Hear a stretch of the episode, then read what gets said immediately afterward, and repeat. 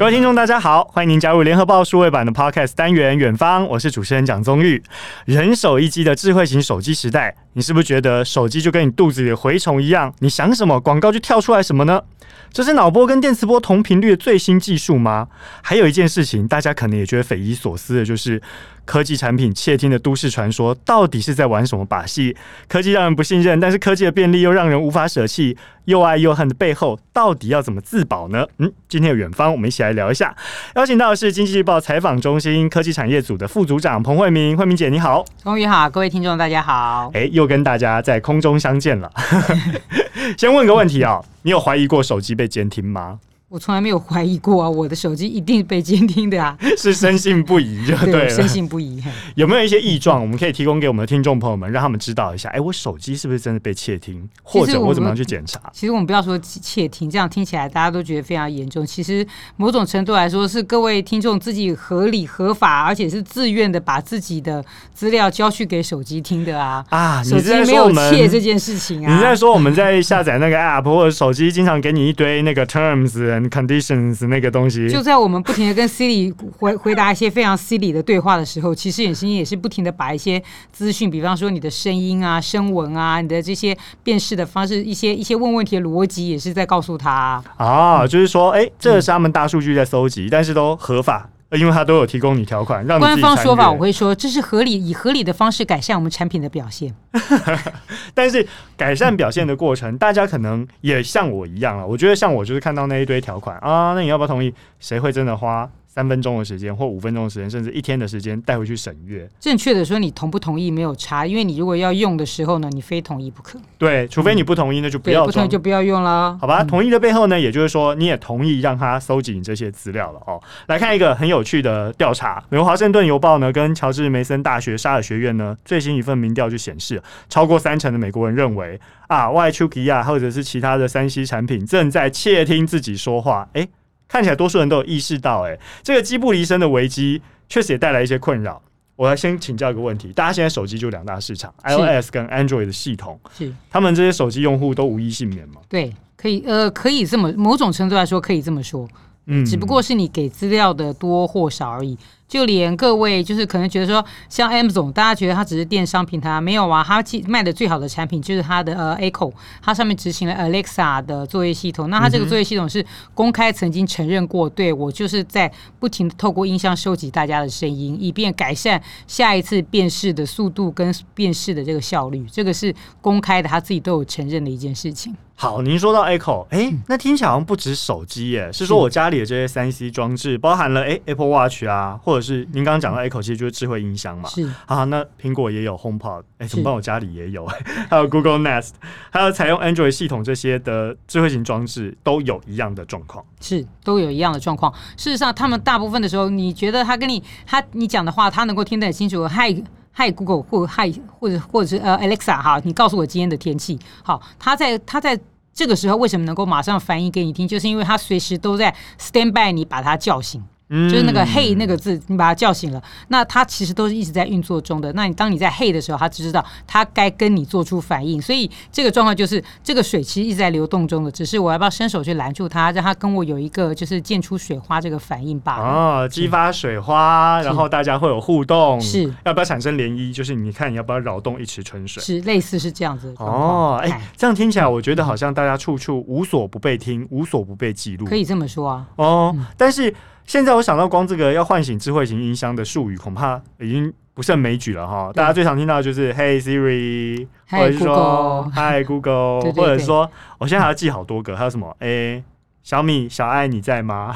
类似，因为有些人就会觉得说，像美国人这种硬要跟你嘿一声这个东西，就觉得他很傻。就是，所以呢，像呃，比方说在中国大陆那边，他就会跟你讲说，小爱、小爱、小黄、小黄、小张、小张之类的，这样子用一种更加亲切的儿童式的对话，把这个音箱叫起来也是可以的啦。就是哎、欸，你在不在？你在不在？他说我在。然后这个这个整个过程在互动的过程，其实就是在帮助这些厂商他们在做优化。是，其实大家可能会发现啊，在呃台湾还没有引进的一些功能啊。在我们几年几年前开始去参加一些 Google 的活动的时候，他已经在试图让对方对对面这个机器来代替总机回答你的问题了。比方说你要定位，好，他不但会跟你说好定位了，十月十号下午三点有位置。然后当你跟他在那里说，嗯，我可以想办法去换一个什么东西的什么，嗯，换一个时间，或者他会跟你说，嗯哼。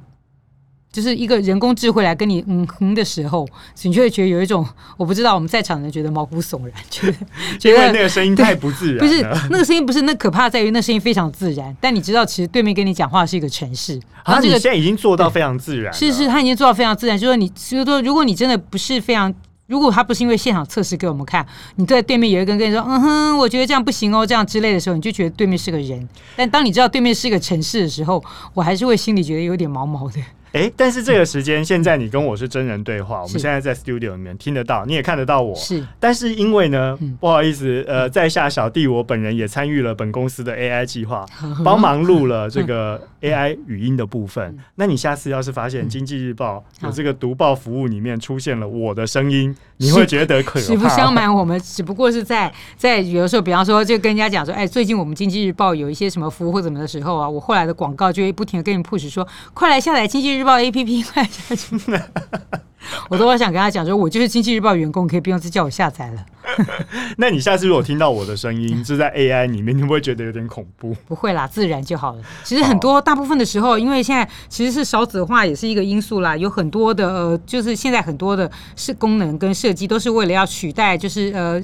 大量的人力，希望把缺少的人力的这一块把它补起来。嗯、所以我觉得将来有一天数位语音的帮你定位或什么的，就是说我们以前还曾我们那时候曾经要做一个测试，就是由数位语音、数位助理 A 跟数位助理 B 两个两个助理去对话，看哪一个助理会先听出对方有问题。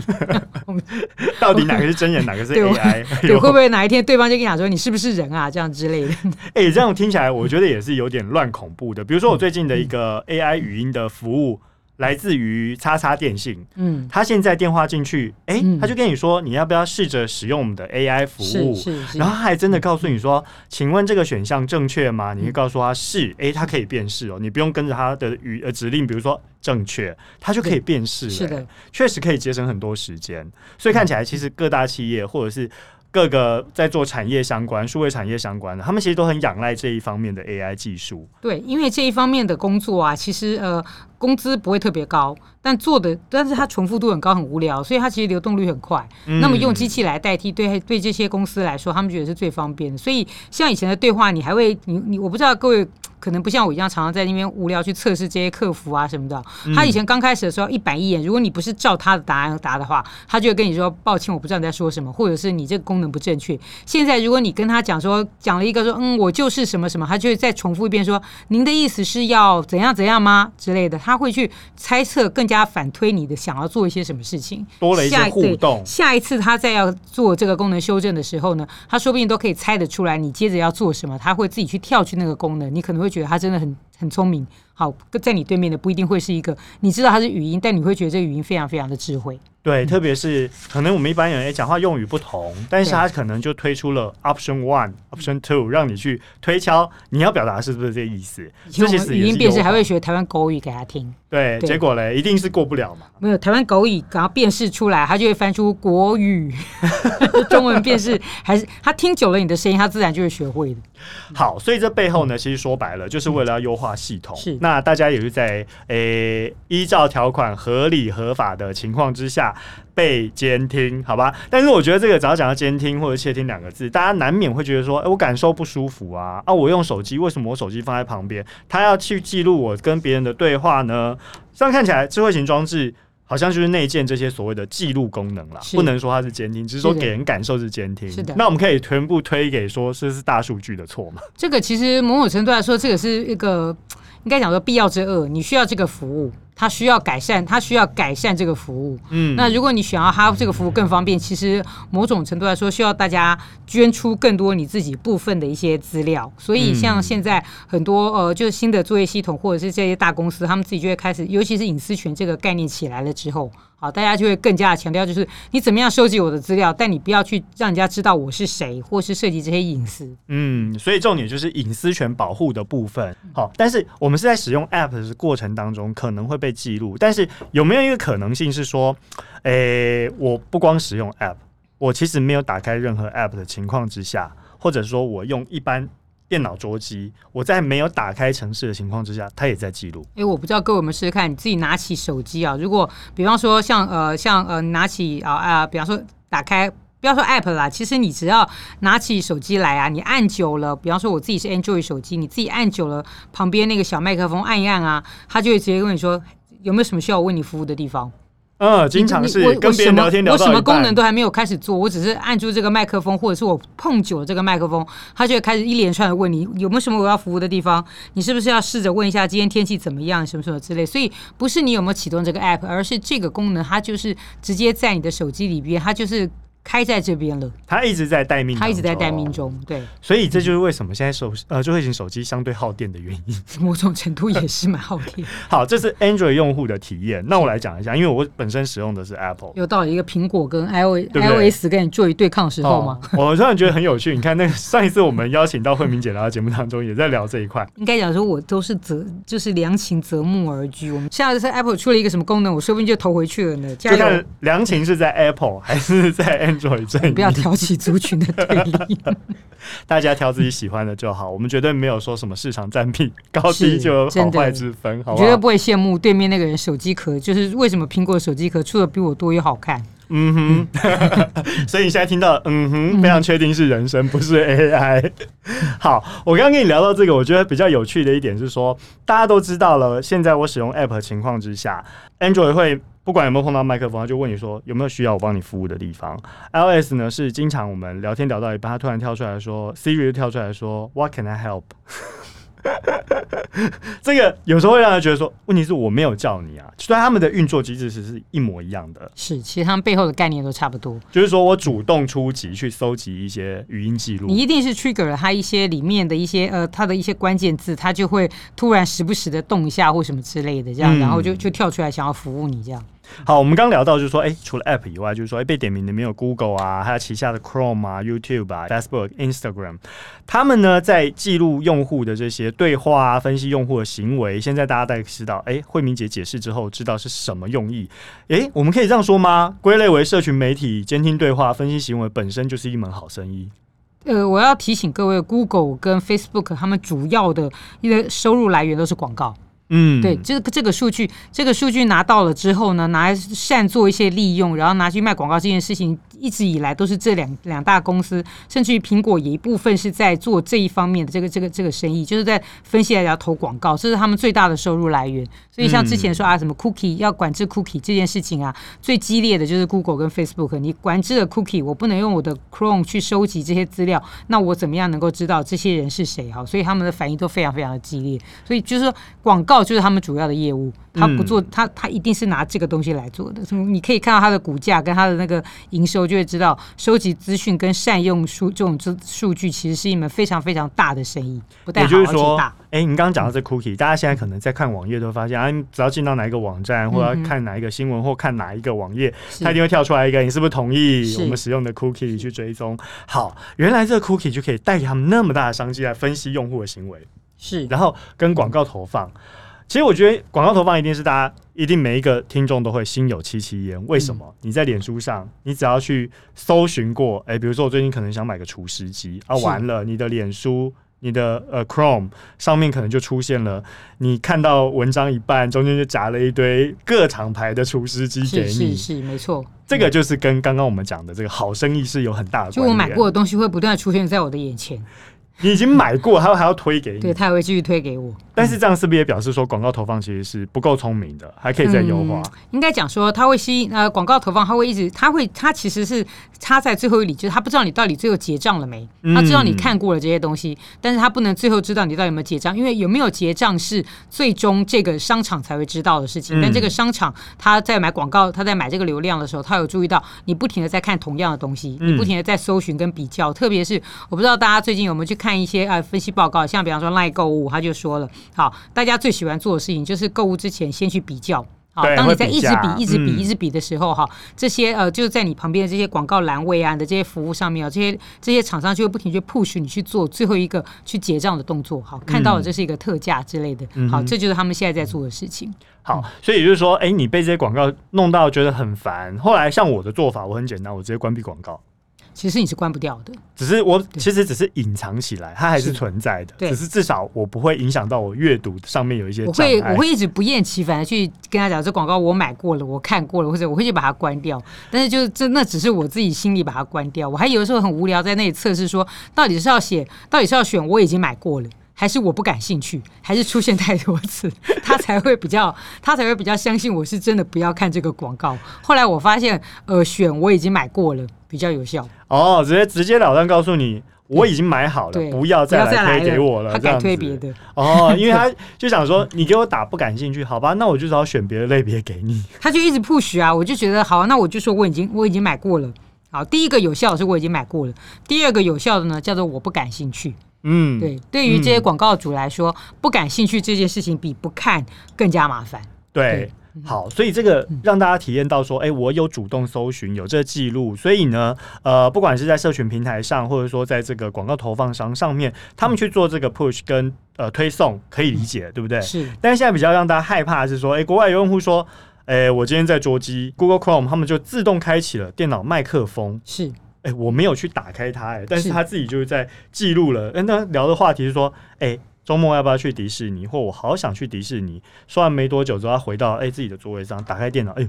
就推播，其实这个跟你的，比方说你的，就是你的你所在的地方，你的手机好跟你的电脑之间，它其实会，它其实，在后台，你你我必须要说，大数据这种东西，就是它把各种涓滴的细节汇流起来，它就大概分析出在什么地方有什么样的族群在做什么样的事情。嗯，好，你觉得他开的他开的是电脑麦克风，好，有的时候是有些有一些城市，他会偷开的是电脑的呃摄影机。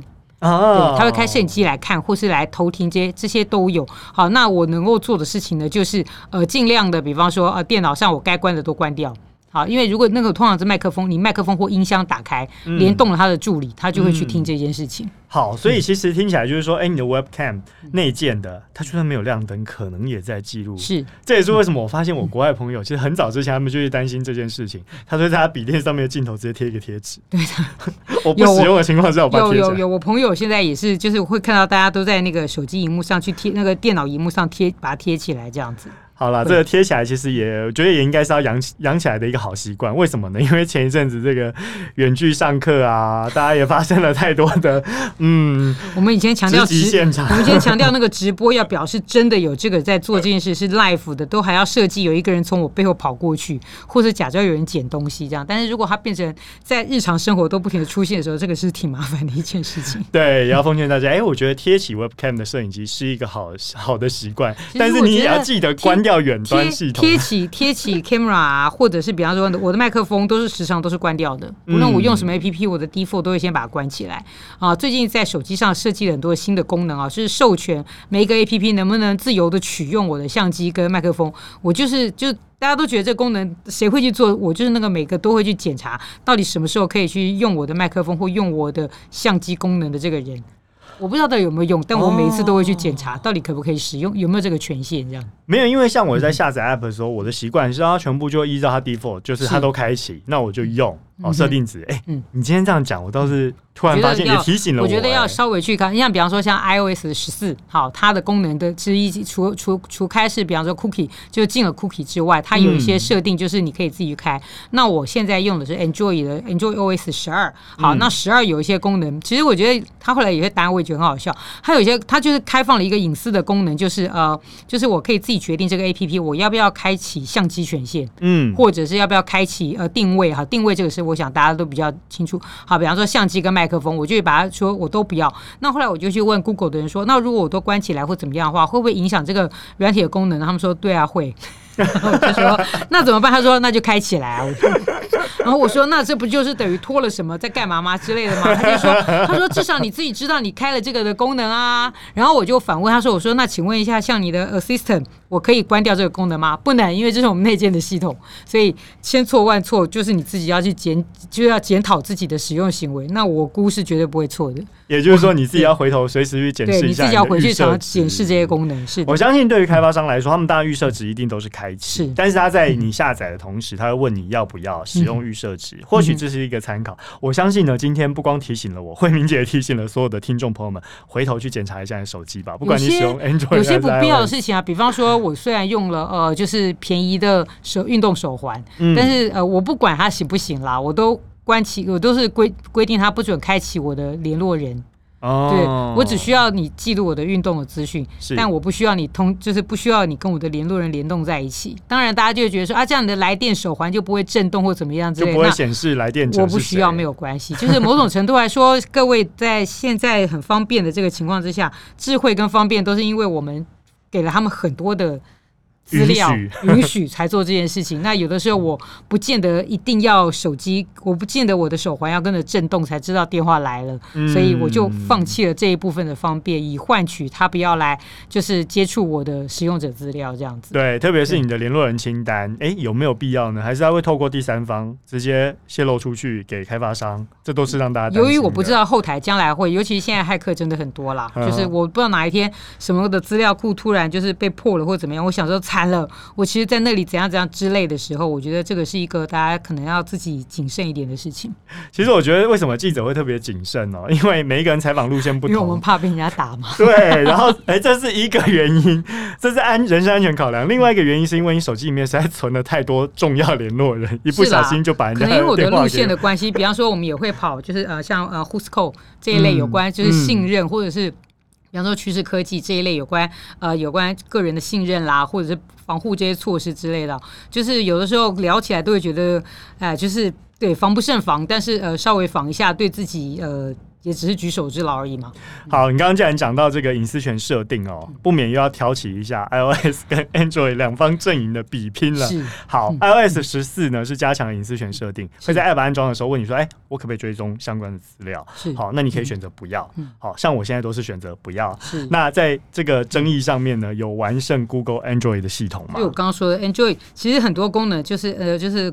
就以后来跟上来了，比方说准不准用我的，可不可以开启定位哈，可不可以用手机，可不可以用麦克风，可不可以用相机之类的，嗯、这些东西都是最近才慢慢的跟上来，嗯、所以啊，不要讲完不完胜，人家总是。来，官方说法我们怎么说的？我们是合理以合理的方式改善我们产品的表现。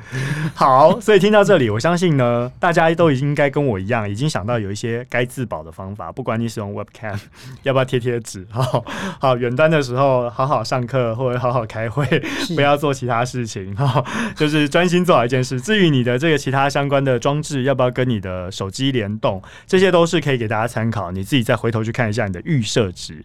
但是呢，我如果今天我就算都关了，但是可能有一些 terms 啊，跟这 conditions 啊，它还是有显示，呃，我就是要自动开启你的相机，自动开启你的麦克风。在这种情况之下啊，我如果不用的情况下，我是要为了自保，为了百分之百都不要被记录，直接关机可以吗？或者是我要跟我的这些装置保持社交安全距离？妈妈曾经跟我们说，看电视不要看太近，不然会有辐射线。哦，最近也会有人说电什么手机不要放在床头充电，不然会有电磁波。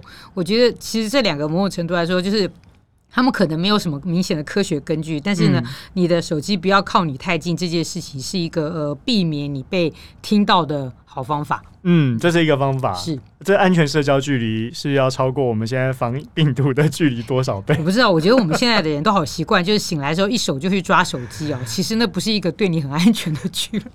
所以最好就是说我应该把手机放在房门口，好好的睡觉很难吗？然后听到闹钟响的时候，你再去把它拿起来。类类似是这样的，对你这样子讲，我觉得好矛盾，因为我的闹钟就设在我的手机上。我也是啊。他如果离我很远的话，我如如何听得到呢？哎。你总不能把它放进铁箱里，然 后就会听不到闹铃声。我我我只能说，就是大家呃晚上好好睡觉，不要就是晚上在那里叽叽喳喳的讲一些话或什么之类，不然你的手机，因为其实他们这这种都是后台会有人去帮你听，那这些听的人其实他就纯是听，然后帮你分辨一些就是 terms，然后去作为分类，然后去改善功能。嗯、但是你很难不知道有没有一些什么话会不知不觉的说出去，或者会成为哪一天谁谁谁在网络上的一个笑谈，说哎呀我今天的一个工作，哈里面有谁聊到什么很白痴的内容或什么什么的，这种事情是。在所难免的事情。如果常常有这种这种晚上聊天的这种情况的话，大家毕竟是匿名嘛，嗯、而且反正我们也不是名人，你也不用担心这个东西会被揭露出去，对不对？这就是我每次偶尔安慰我自己的说法，就是我又不有名，知道我是谁或者我手机里有什么，这个很重要吗？然后就就假装无视这样。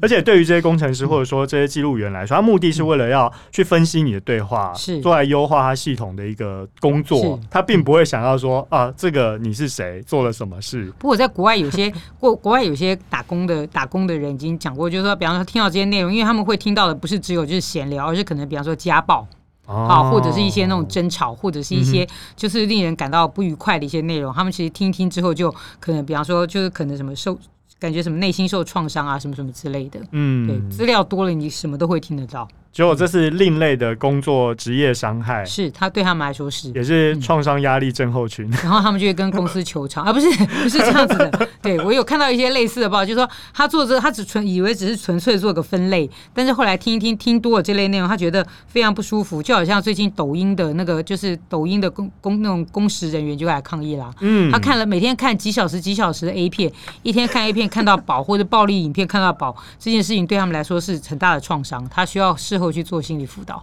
哎、欸，对耶，嗯、这个我们倒没有想过，原来这职业伤害也很严重、哦。是一天，就是我们那时候还开玩笑说，哇，一天看 A 片看八小时很爽吧？不是，对，一天这样子看下去，他们后来就得了很严重的一个需要去看心理医生的程度。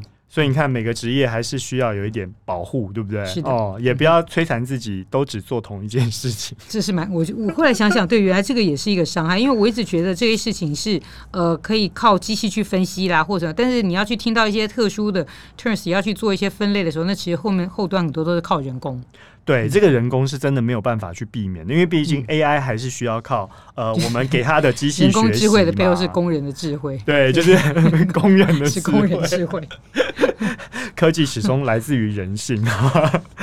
好，但是呢，我们现在看到就是您已经讲了，哎，大家在看这个，不管你的声音被记录下来啊，影像被记录下来啊，其实就是系统开发商、社群媒体跟网络广告商三方，他可能共同去取得一个平衡跟一个共同获利的模式啦。但是《华盛顿邮报》一份民调就显示说，哎，不管年龄层或政治立场，美国人普遍不信任社群媒体提供的资讯，而且认为是被投放的广告呢，很具有侵略性。好，还有其中特别值得观察的是说，多数美国人啊使用脸书，却有多达百分之六十四的人希望政府采取行动，牵制这些大型的科技公司。所以你看，大家对这个社群媒体，或者说对这个科技，真的是又爱又恨。哈，我们刚刚讲了，科技来自于人性，但是科技也挑战人性。怎么办？对这科技的又爱又恨，政府应该去介入保护大家。这个题目我做了两年，这这个这类似的这个题目我一共做了，我记得我在两年之内执行了两次啊。每一次你就问到说台湾该怎么做，最后的结论是台湾没办法怎么做，因为台湾的用户太依赖这些平台，而台湾政府没有办法要求这些外商公司做什么。不过我在做这个相关的报道的时候啊，有发现美国政府最近立了一连串的，特别是拜登政府，因为他们最近找来的科技委员会里边的成员，他们多半都是反托拉斯跟。反垄断的，嗯，所以呃，大部分的成员都会希望哈，这些科技公司你在拿到这些数据的时候，必须要有一些呃，必须要加加强对它的一些管制，比方说呃。更加的去识别化，啊，更加的不能去辨识一些个人，嗯、然后你不能够过度的利用这些资讯去做，呃，就是太过于商业化的一些行为。那至于台湾可以怎么做，我听到的一些学者的反应，普遍其实是因为台湾在这个部分上没有什么话语权。嗯、但是呢，我们可能可以要求，就是说，假设有一天大国，比方说美国或欧盟，哈，就是某欧盟有一天要有 GDP 啊，好，台湾能不能要求，比方说 Google 跟 Facebook 在台湾也可以适用类似欧盟的 GDP 啊的这样子的一些一些规范，好，同样的保护用户，好，这个我觉得在它慢慢成为一个风一个趋势了啦，总早晚会会大家会更加重视这件事情。也就是说，立法可能需要时间，但是我们至少可以先跟进国外的规范。类似这个可能跟得比较快，因为立法是立法的速度是远远赶不上科技跟进的速科科技改变的速度的。所以我们不如先跟进，让它落地。可以直接实施哦。好，那相信呢，大家在今年嗯迎接二零二二年的同时，也获得了一些实用的礼物。好好检查你的手机的 default 值，大家就疯狂的去就在网络上不停的在找要去哪看日出的时候，你的手机就推播哪里哪里的民宿很便宜，哪里哪里的地道曙光。好啦，我觉得住宿其实是小事，倒是您可能自己在跟别人的对话或私密的对话，哎、欸，稍微跟我们的社呃跟我们的手机保持一下社交安全距离，你就不用太担心你个人的隐私就被暴露了。好好睡个觉，好好睡觉，好好聊天不要聊太多这样子。好，那在这边呢，嗯，二零二一年的最后一天。也先预祝大家二零二二年新年快乐！也谢谢《经济日报》采访中心科技产业组的副组长慧敏姐来到我们节目当中。谢谢宗玉，谢谢各位听众，大家新年快乐！那我们就二零二二年明年见喽，明年见喽，拜拜！更多精彩的报道，请搜寻 VIP 大 U 点 com 联合报数位版，邀请您订阅支持。